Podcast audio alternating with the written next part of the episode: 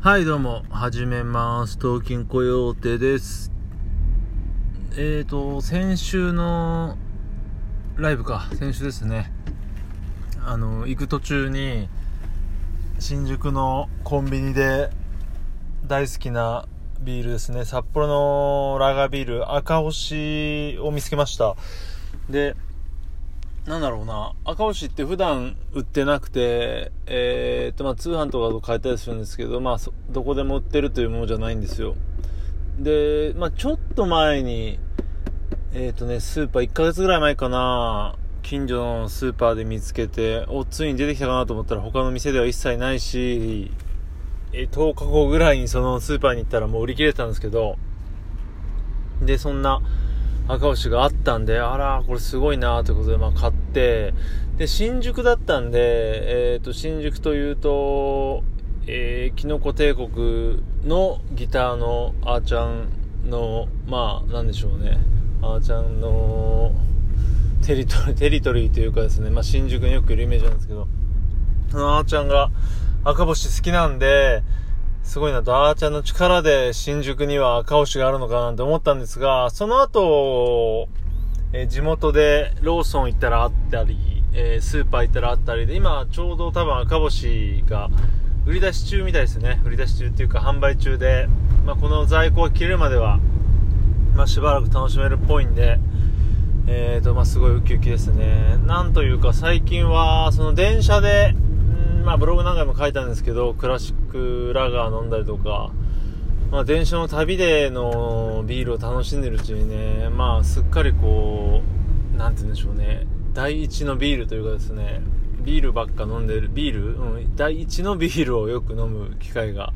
増えまして、やっぱり違うなっていうのをね、当たり前ながら感じてるんですが、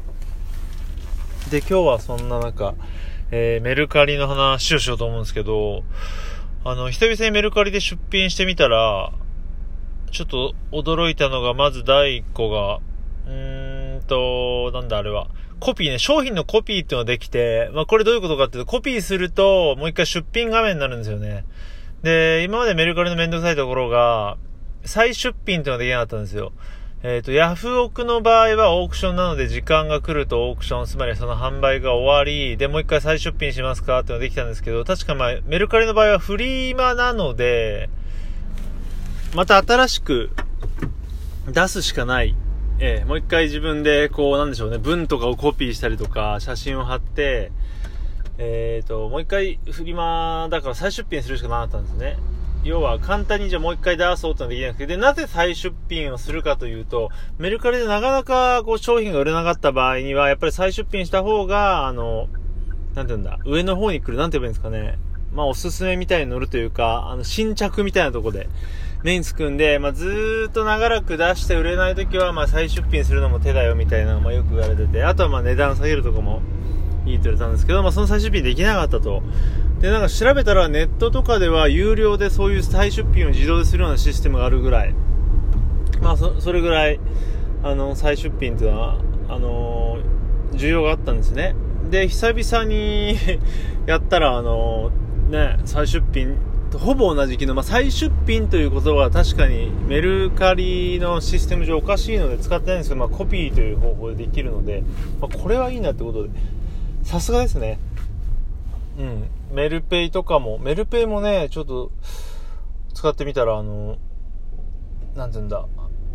払うときに ID という、ID というシステムになるんですけど、ID と伝えて、あとは携帯の操作何も入れずに、かざすだけなんですごい楽だったし、まあメルペイはすごい、ホリエモンがしてたり、俺も詳しく何がいいのかわかんないですけどね、いろいろクーポンとかも出るし、すごいいいみたいですから、力入れてるなっていう感じで。まあ、メルカリはすごいですよね。まあまあ全然使ってない機能があって、えっ、と、ライブ配信とかもできるのかな。あともう一個びっくりしたのが、オファーっていうのが知らないうちにできていて、まあ自分が出したものに関してね、あの、通知が来ていて、何々さんがこれをいくらで買いたいというオファーが来てますとなって、えっ、と、今までだとメルカリっていうと、まあ値下げなどはコメント欄で交渉したんですけど、そういったオファーで直接こう相手に通知して内々でできるっていうのがあって、まあそれは、これまた、まあいいのかなっていう感じですね。まあ確かにオープンで、あの、やるよりはいいのかなっていう感じで。これも驚きましたね。で、まあこれとちょっと、えー、関係あるような話にもなってくるんですけど、で、ちょっとね、あのー、メルカリで、こう、探してたら、掘り出し物があって、まあ、ちょうど自分がいいなと思ってるものが結構ありまして、で、それが昨日の夜かな。で、昨日の夜見て、ああ、どうしよう、買おうかな、迷うな、まあでも買おうかな、というところで寝ちゃったんですよね。で、つい、今日の朝になって、こう、見て、ああ、やっぱ買おうって買って、そしてその後ちょっとコメント欄見たら、あれ？って言って、なんか、これ欲しいんですけど、えー、っと、いくらになりませんか？みたいなコメントが入ってたのよ。で、まあ、入ったんだけども、俺も気づかず買っちゃったんですよね。で、まあ、これ自体、えー、メルカリのシステム上何の問題もないんですけど、なんかね、あれですよ。例えば僕はその、コメントをした人だったらちょっと、悔しいというのはあるかなと思うし、まあ、ちょっとネットで調べてみたらそういう声もありました。えー、ね。ただ、システム上問題なくて、え、まあ、このお店とかに例えた場合ですよ。え、洋服屋さんに言いました。で、ああ、あの革ジャンいいなと思って、まあ、なかなかないですけど、そのね、値下げ、あの、値切りっていうのね、いいなと思って、そのままレジに行ってすいませんと言って、まあ、値切りしたいなと思ってすいませんって言って店員出てこないなと思ったら、その売り場、違う店員さんに違う店線というかあれか、違うお客さんが買っちゃったっていうようなもんなので、まあ、簡単に言うと、なんて言うんでしょうですかね、そういうシステムじゃないですか、オークションのように何時に向けてみんながこう向かっていくというシステムじゃないために、えー、まあね、買おうかなと思ってても売れちゃうことは、それはまあ通販全般一緒ですよね、その、これ買おう買おうと思って、ZOZO タウンでこれ買おうと思って、迷ってるう売り切れたとこも俺よくああるんですけど、まあそういうもんなので、ただ、ただなんて言うんだろうな、値下げをしたい、値下げしたら買いたいなっていうのを、たまたまこう、なんてうんでしょうね、この場にしてそれを見たっていうだけで、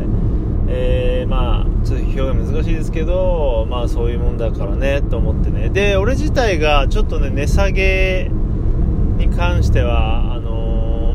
ー、あんまりいいイメージがないというか、まあ自分がしないからっていうのもあるんですけど、ね、うん、なんか、本当に欲しいなら、ねいつ買われるか分かんないわけだからもう買っちゃいなって俺は思うタイプですね。うんなのでまあ確かに俺もなんだろう昨日の夜の時点では確かコメントなかったんで、まあ、あれがいつ出品されたものか分かんないけどそこまで需要があるものというイメージもなかったから俺も油断してたし例えば1日ぐらい放置したらその人は買ってたかもしれないんでね。まあそういう意味ではまあえっ、ー、とね早いもん勝ちなんでそういう勝負だし良かったなと思ってます。あのー、出品者側も普通に俺俺の方にね、えー、ありがとうございますと、なるべく早く送りますねってことで別にね、そその人のこと言ってこなかったんで、まあ、その人ちょっと見たらね、なんか、取引一切してない人でね、あの、アイコンとかも設定してないんで、まあ別に悪いスパムとかじゃないと思うんですけど、まあどっちかというと俺の方がこう、取引もあって信用できるから、まあ出す側としてはね、あとはその、高い値で買ってくれた方がいいわけだから当たり前なんで、であれば値切りしてくる人よりは、まあ、その値段で買ってくれた方が、うん、あのー、売る側としてもいいと思うんで、まあ、結果良かったんですけどね。なんかよくこう、メルカリは民度が低いなんて言われてて、ね、確かに色々あるし、うーん、ね、なんかこう値下げだけしてきといて、じゃあいいですよって言ったら買わない人とかも結構いるし、よくわかんないですよね。あと、いいねっていうのもね、なんかね、まあ今っぽいかもしれないけど、お気に入りなるけど、いいねっていうのなんか、ただ褒められてただけで全く購買意欲、ないような人もいっぱいそうだしね、なんか難しいなっていう感じがしましたね。現にこう、いろいろ見てたら、購入意思のないいいねやめてくださいとか、いいねしてる、ね、さらにコメントで、いいねしてる人はどういうつもりですかっていうか、あの、買う気あるんですかやめてくださいみたいな言ってる人もいたりして、まあ確かに、バンバンバンバンいいねの通知ばっか来て全然売れないっても確かにあれは、ちょっとね、フラストレーション溜まるとこもね、あるなーっていう感じですよね。だから、いいねっていう人もよくわからないんですけどね。だからそんだけこう本当に手軽でありうんなんかねノリが本当に SNS みたいな感覚だってのは分かるんですけどね。何とも言えない、えーと、独特の感じですね。あとは本当にさっき言ったようにうん値下げとかもねなんかとんでもないなんだっけな。面白かったのがポッドキャストで紹介されたんですけど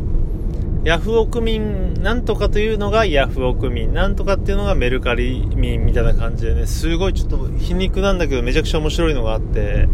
確かにね大人なのはヤフオクって感じでメルカリはね結構とんでもないその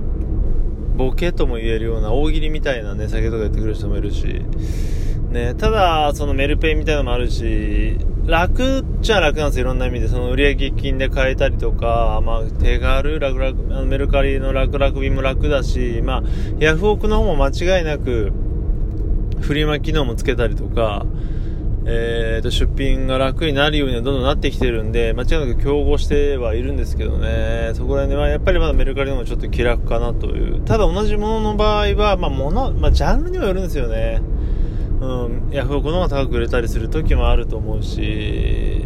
まあ、2大巨頭というか、2トップでね、これからもこう競合しててもらっていいんですけど、まあ根本的にはオークションとフリマなんで違うっちゃ違うんですけど、ヤフオク側がね、フリマ機能つけてきてどうなんでしょうね。フリマにこう完全に移行したりもしないのかなって思いますけど、まあ、なんだかんだでやっぱりメルカリ使っちゃうな。このコピー機能っていうのが非常に大きくて、うん、それが面倒でちょっとヤフオク使った面もあるんですけどね、これでよりまあメルカリは使いやすくなったなと、あとはまあそういったね、ちょっと面白みに立ちとどうやって使えていくかって感じですが、まあそんな感じの、えー、メルカリ話でしたね。はい。ではまた。